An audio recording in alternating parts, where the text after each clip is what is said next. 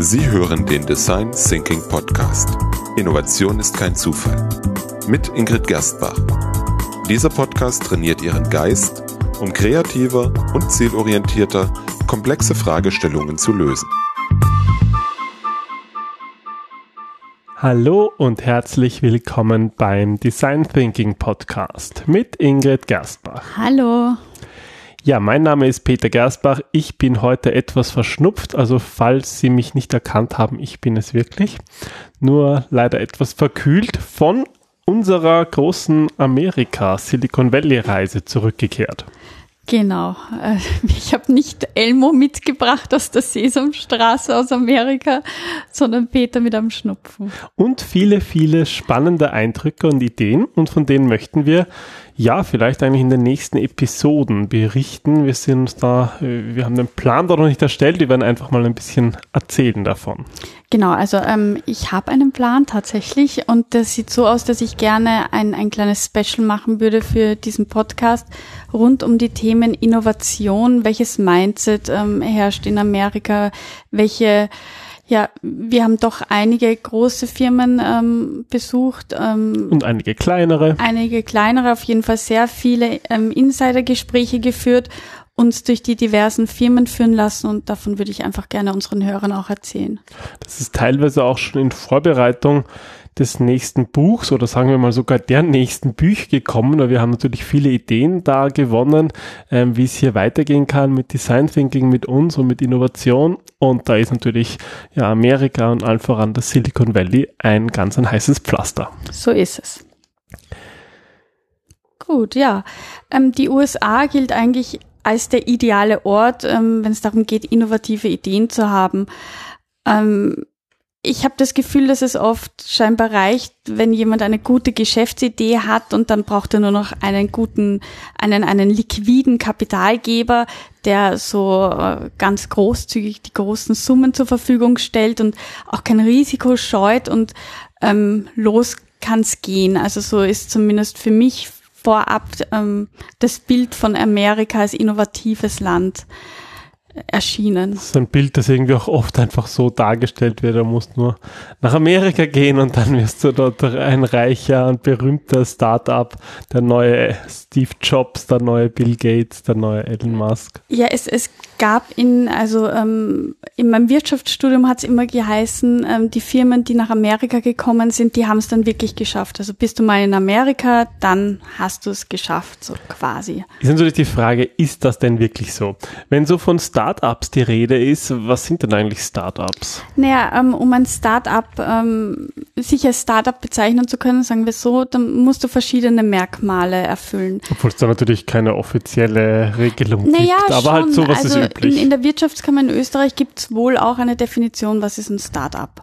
Ein Startup ist ein Unternehmen, das jünger als zehn Jahre ist, ähm, das vor allem ähm, eine Technologie und oder ein Geschäftsmodell ähm, verfolgt, das als innovativ gilt. Da scheiden sich sicher okay. die Geister. Was ist innovativ? Und ähm, vor allem, ähm, dass einen signifikanten Mitarbeiter- und oder Umsatzwachstum verfolgt. Das sind so diese drei Merkmale, anhand dessen man sagt, okay, dieses Unternehmen ist ein Startup oder nicht. Also, okay, also wenn ich jetzt ein Einzelunternehmen gründe und, und sag, fünf Jahre lang 30, dahin, dann bist du kein Startup. Dahin dümpel und genau. das mache, was ich immer mache, dann ist das nicht unbedingt, zumindest nach dieser Definition, ein Startup.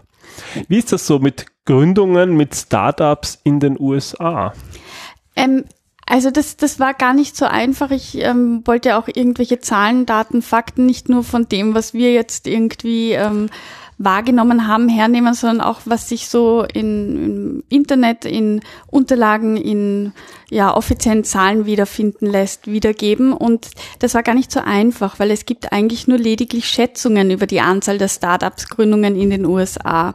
Es gibt ähm, eine Benchmark-Firma namens Compass, die hat aus dem Jahr 2015 ähm, Untersuchungen hergenommen und spricht in etwa von 40.000 neuen Startups, wobei alleine die nur im Softwarebereich zugegen sind. Das ist ja eigentlich gar nicht viel jetzt. Eigentlich nicht, ja. Ähm, dann gibt's noch die Unternehmen, die nicht an der Börse notiert sind und die eine äh, Unternehmensbewertung von mehr als einer Milliarde US-Dollar haben. Das nennt man Unicorns, also Einhörner.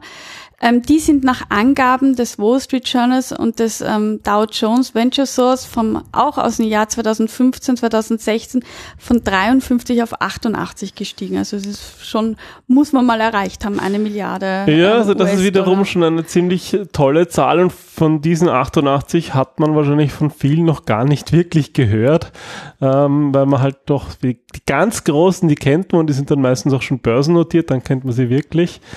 Aber ganz interessant. Ja. Ich finde es halt auch ganz spannend, dass ähm, wir sprechen immer von denen, die es geschafft haben. Es gibt ja auch den Friedhof der Startups, von denen dann eigentlich niemand spricht oder die dann oft so in, im Hintergrund verlaufen. Ähm, es sind ja ganz, ganz viele, die entweder schon einmal ähm, eine Gründung versucht haben oder die vielleicht gescheitert sind oder die weißt du, es, es gibt ja, das sind ja jetzt nur wirklich die, von denen man die sagen kann, die haben es wirklich haben. geschafft. Ja, ja. da gibt es natürlich nur eine große Menge, die es nicht geschafft haben. So ist es, das wollte ich sagen, genau. Ja, und das sind ungefähr, wie viele sind das? Gibt es da Schätzungen von Experten? Zahlreiche Experten gehen davon aus, dass zwischen 75 und 90 Prozent der Startups im Land innerhalb von drei Jahren nach ihrer Gründung aufgeben. Ähm, da muss man aber auch dazu sagen, dass das Mindset in den USA ein anderes ist. Also da geht's wirklich fail fast. Also probier's einmal aus und im schlimmsten Fall scheiterst du, aber zieh daraus die Lehre und ja, so nach dem Motto, ähm, dabei sein ist alles. Ja, und auch einfach mal, äh, wenn man wenn man, wenn eine Geschäftsidee nicht aufgeht, naja, dann wird auch nicht lang daran festgehalten, sondern diese es eher als Erfahrung genutzt und zunächst Unternehmensgründung ähm, vielleicht so äh, herangeschritten. Genau. Man muss ja auch sagen, dass die große Mehrzahl an Startups vor allem durch Teams gegründet werden, die ihr Komplement, also die ihr Know-how komplementär anwenden und ähm, die vor allem neue Produkte entwickeln, aber auch neue Märkte erschließen. Also das sind selten einzelne Jungunternehmer, die einfach mal ähm, drauf losschießen, sondern das sind das sind Menschen mit viel ähm, Know-how in ihren Bereichen, die sich zusammenschließen, um den Markt zu revolutionieren. Und oft gelingt ihnen das, aber eben viel öfters eigentlich nicht. Und das sollte man ja auch nicht vergessen, weil äh, so ist es nun mal, ja. Es ist, es ist sehr selten so Fälle wie zum Beispiel ein Elon Musk, der PayPal gründet und danach Tesla und SpaceX mit allem Erfolg hat und jeweils die Milliarden weiternimmt in das nächste Unternehmen. Das ist einfach die Ausnahme und daran sich zu messen kann vielleicht motivierend sein, aber ist nicht unbedingt der, der Normalfall. Jetzt muss ich kurz aus, aus dem Nähkästchen plaudern, weil wir waren ja natürlich auch bei Tesla im Unternehmen und ähm, allein der, der Parkplatz hat Peter, glaube ich, schon ein bisschen erschüttert, weil ähm, das muss man sich wirklich vorstellen. Es war ein riesen Gelände und ähm, wir hatten einen, einen ähm, Mietwagen und da waren lauter Teslas und ähm, wir haben einfach, wir haben uns dann, glaube ich, auch zwischen zig Teslas irgendwo eingeparkt. Irgendwie haben wir uns ein bisschen schäbig gefühlt mit unserem Chevrolet zwischen lauter so tollen Teslas, Model S, Model X. Wobei ich wiederum auch sagen muss, es war in San Francisco, also wir haben bei Six das Auto gemietet und es war nicht möglich, einen Tesla dort zu mieten. Und die Dame an der Rezeption hat auch gesagt, ja, sie weiß nicht, jeder hätte gerne einen Tesla, aber nur weil wir hier in San Francisco sind, heißt das nicht, dass wir nur mit Tesla herum fahren. Man sieht eigentlich, warum hat er ja auch so in San Francisco gar nicht so Nur oft Teslas Silicon gefunden. Im Silicon ja. Valley deutlich mehr und ich sag mal in ein paar Meilen rund um ja. die, die, ähm, die, die Fabrik und das Bürogebäude von Tesla natürlich entsprechend noch mehr, beziehungsweise überhaupt da so im Silicon Valley Bereich, ja. Das war ganz spannend, ja. Also mal kleiner Exkurs dazu, ja. Ja. Aber da sind wir eigentlich schon bei dieser regionalen Konzentration, bei dem Begriff Silicon Valley. Der Nabel der Startup-Welt, ja. Das, das, ist ja eigentlich, wo ist das Silicon Valley? Also wenn Sie sich die, die Karte anschauen von San Francisco, San Francisco ist ja so eine, so eine Bucht, so eine Halbinsel eigentlich und über die Golden Gate Bridge und über die Bay Bridge verbunden im Festland. Und San Francisco selber ist eigentlich eine relativ große Stadt schon und wenn man Richtung. Sehr hügelig. Wenn man auf dieser Halbinsel, ja, ähm, Richtung Festland fährt, also jetzt im Auto halbe, dreiviertel Stunde, Stunde kann das schon dauern, dann kommt man so in dieses Gebiet, wo es ein bisschen flacher wird und das ist das Silicon Valley und das erstreckt sich so, sag mal so vom, vom Flughafen von San Mateo dann über Redwood und Palo Alto, Mountain View, Sunnyvale. Das sind lauter so kleine Dörfer, die mehr oder minder ähm, also nicht so klein sind. Nö. und dann so mehr oder minder äh, eins ins andere überführt bis zu San Jose, also das so die Vororte von San Francisco bis San Jose, über wirklich eine große, große Fläche. Das wird so gemeinhin als Silicon Valley bezeichnet. Genau, also ich möchte eine eigene Episode dann noch über ähm, den Raum und die Umgebung machen, weil ich fand die in Silicon Valley auch wirklich beeindruckend. Sehr inspirierend, ja. Aber zentral ist eben ähm, dieser Innovations Kern der Bay Area, bestehend vor allem aus der Stanford University, der University of California, Berkeley und dann eben regionalen Niederlassungen von den Universitäten, weil diese Universitäten gelten eben oder machen eigentlich auch dieses Start-up-Ökosystem ähm, aus, weil sie als Ursprung zahlreicher Innovationen, kreativer Geschäftsideen und Patente gelten. Und ähm, es gibt ja da auch diese eigene Straße von, von dieser, wo, wo Venture Capital Geber ansässig sind. Ja, da sind wir auch durchgefahren, also in der die Sand, Sand Hill oder Sand Hill Road ähm, das eben genannt und dort, ja, dort finden sich die ganzen bekannten Kapitalgeber wie Sequoia Capital und viele andere. Und die sind dort eigentlich alle zentral in dieser einen, einen Straße in Palo Alto ähm, ja, untergebracht. Ja, da darf man sich jetzt aber keine großartigen ähm, Gebäudekomplexe vorstellen, fand ich, sondern eher. Oh. Das habe ich natürlich versprochen, in Menlo Park, nicht in Palo Alto, ja. Na, das ist halt, da gibt es einen schönen Golfplatz dort, also ganz so wie es im Bilderbuch, ja. Und dort fahren dann sozusagen die Kapitalgeber mit ihren Teslas herum und sind auf der Suche nach Leuten, nach Parkplätzen. Ja. ja, Genau, aber zurück zu, zu unseren Start-ups. Ähm, in den USA gibt es nämlich keinen speziellen Start-up-Verband, sondern es gibt da, was ich sehr interessant fand, verschiedene lokale, verbandsähnliche ja, Interessensvertretungen. Da gibt es zum Beispiel die Silicon Valley Leadership Group. Das muss man sich so vorstellen, dass hunderte Inkubatoren, verschiedenste Betreiber, ähm, ja, die unterstützen die Startups untereinander dabei, vor allem Netzwerke aufzubauen. Und das Netzwerkthema ist ja in Amerika generell sehr wichtig. Die meisten kooperieren miteinander, untereinander, ähm, helfen einander Kapitalgeber zu finden. Da wird sehr viel auf vorhandenes Wissen aufgebaut und miteinander gearbeitet, aber trotzdem herrscht auch ein ordentlicher Konkurrenzdruck. Ja, wo sich natürlich die sozusagen die Besten des Landes oder vielleicht sogar der ganzen Welt versammeln, da ist natürlich der Konkurrenzdruck sehr groß. Ja. Aber es ist trotzdem so das Sehnsuchtsort vieler junger Unternehmer. Ja, definitiv, weil die Anziehungskraft dort auch sehr groß ist. Man muss sich das vorstellen, dass auf der einen Seite die finanzstarken Investoren ähm, wohnen, die halt ähm, durchaus ihr Kapital einsetzen wollen und die auch durchaus dabei unterstützen, mit ihrem Netzwerk das Marketing voranzutreiben. Du hast ja schon erwähnt, Sand Hill Road im Menlo Park. Und ähm, die dort ansässigen Inkubatoren lassen junge Unternehmen häufig in einer Art, ja, nennen es Verdrängungswettbewerb gegeneinander antreten. Dabei gilt halt das Motto up or out, was ähm, so viel bedeutet wie ähm, entweder schaffst du es innerhalb von einem bestimmten Zeitraum oder du bist draußen. Ja, und der, der draußen ist, erhält einfach keine Unterstützung mehr. Das führt natürlich dazu, dass halt wirklich die, die gut sind oder die, wo das Geschäftsmodell einfach funktioniert, durchkommen und für die anderen ist es auch okay, das ist nicht, das ist nicht zu schaffen. Es hat keinen Sinn, ja, Geld zu investieren in eine nur, nur halbgare Idee. Mm, so ist es, genau. Und das steht halt ganz krass im Gegensatz zu, zu Deutschland, Österreich, finde ich. Ja, rein, rein vom Mindset her auch, natürlich auch vom verfügbaren Geld, aber auch von vielen anderen Faktoren.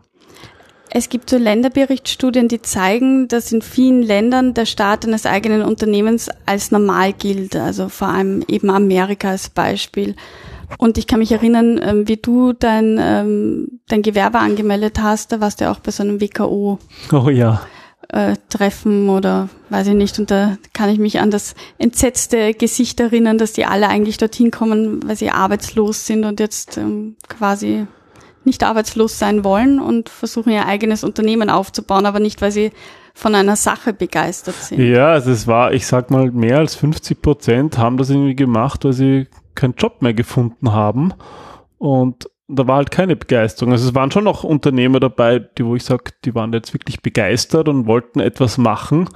aber auch das, was man halt ja dort sozusagen mitbekommen hat, das war jetzt, glaube ich, wenig, wenig hilfreich, um wirklich erfolgreich zu sein.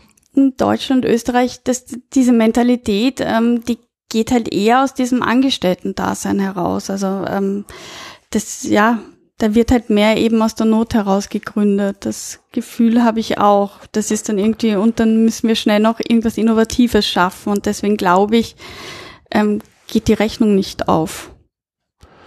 Wobei man ja, glaube ich, auch sagen muss, dass in Amerika ist ja halt auch das Land der Gegensätze. Und in Silicon Valley sammeln sich natürlich besonders jene Leute, die das so wollen. Und es gibt natürlich auch in Amerika, wir haben es jetzt mit der Präsidentenwahl gesehen, auch sehr viele unzufriedene Wutbürger, sage ich mal, die natürlich da gar nicht in dieses, in dieses Klischee passen. Na, definitiv. Ich meine, Amerika, das, das ist riesengroß und die, die, das ist halt auch eine ganz andere Mentalität. Also ich war da echt überrascht. Ich habe gewusst, dass Amerika riesengroß ist, aber ich finde, das ist dann nochmal was anderes, dann wirklich dort zu sein und, und diese ganzen Menschen herumwuseln zu sehen und, und ja, es war ja doch sehr, sehr beeindruckend und ähm, auch die Autos, die so, so riesig sind und, und ja, schon spannend.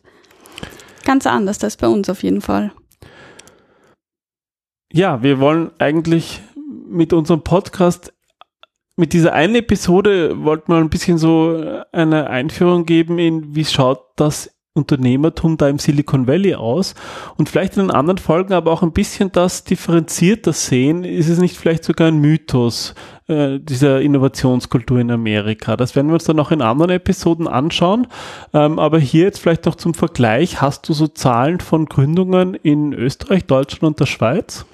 Ja, da habe ich etwas herausgesucht. Also ähm, eben gerade jungen die, die jungen Menschen in Deutschland und Österreich wollen eigentlich weniger gerne gründen. Viele sehen sich auch nicht wirklich ausreichend für diesen Schritt vorbereitet oder unterstützt. Es gibt die ähm, Europäische Kommission hat einen Bericht rausgebracht, nachdem sich in Deutschland nur rund ein Drittel der Personen zwischen 15 und 64 Jahre durch ihre Ausbildung dafür überhaupt befähigt sind, ein eigenes Unternehmen zu führen. Und wenn du dir die Gründungszahlen anschaust, dann spiegelt sich das dort auch wieder. In Österreich ähm, gab es 2015 offiziell gegründete Unternehmen, warte, 39.583. In Deutschland waren es rund 763.000 äh, und in der Schweiz waren es 2015 40.829 Neugründungen. Was ja eigentlich eine Menge wäre, aber natürlich auch hier ist es so, dass viele von denen nach zwei, drei Jahren eigentlich nicht mehr existieren. Ja, wobei, also zumindest in Österreich wissen wir ja auch, dass das durch, durch die steuerlichen Vorteile sind, die dann halt nach drei Jahren schlagend werden und dann halt viele ein bisschen ins Straucheln kommen, einfach weil es neue Umstellung ist. Aber die Zahlen allein sind es nicht und das ist ja auch nicht das, was diesen Podcast ausmacht, sondern wir wollen ja eigentlich ja äh, zeigen, wie kann man innovativer werden und können eigentlich allen empfehlen, auch mal eine Studienreise zu machen in Silicon Valley, um sich mal das wirklich vor Ort anzuschauen. Und für die, die das noch nicht machen wollen, äh, geben wir auf jeden Fall ein paar Insider-Tipps und Erfahrungen von uns wieder und hoffen, dass das ja für Sie interessant ist.